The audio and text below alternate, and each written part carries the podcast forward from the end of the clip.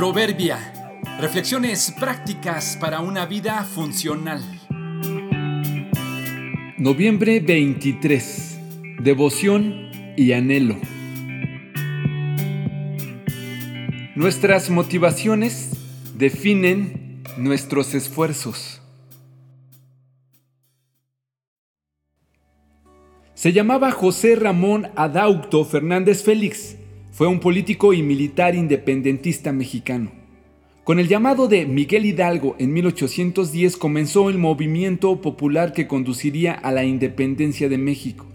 Un año después, tras la ejecución de este, José María Morelos se convirtió en el líder visible de este movimiento.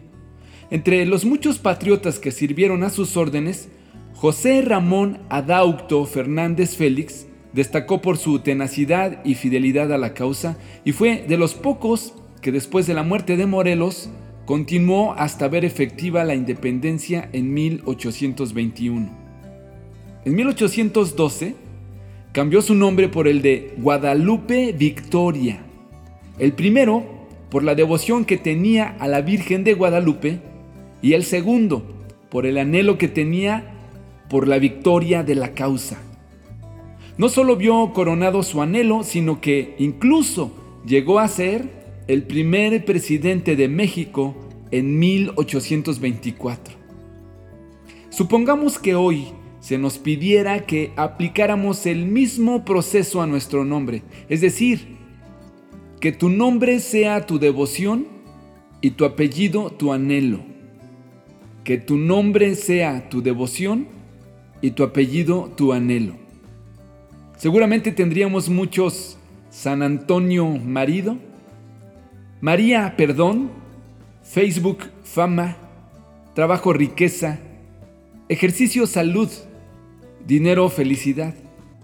¿Cuántos se llamarían familia gozo, cordialidad amistad, Cristo santidad?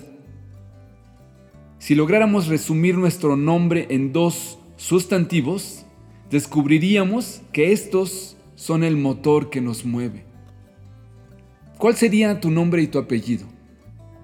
Te doy un momentito para que lo pienses. ¿Te gustó el resultado?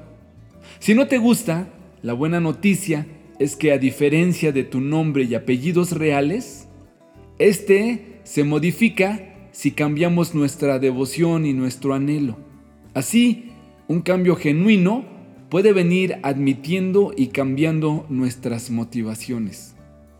Quizás según nuestra perspectiva no sea el mejor anhelo y la mejor motivación la de Guadalupe Victoria, pero fue una magnífica idea.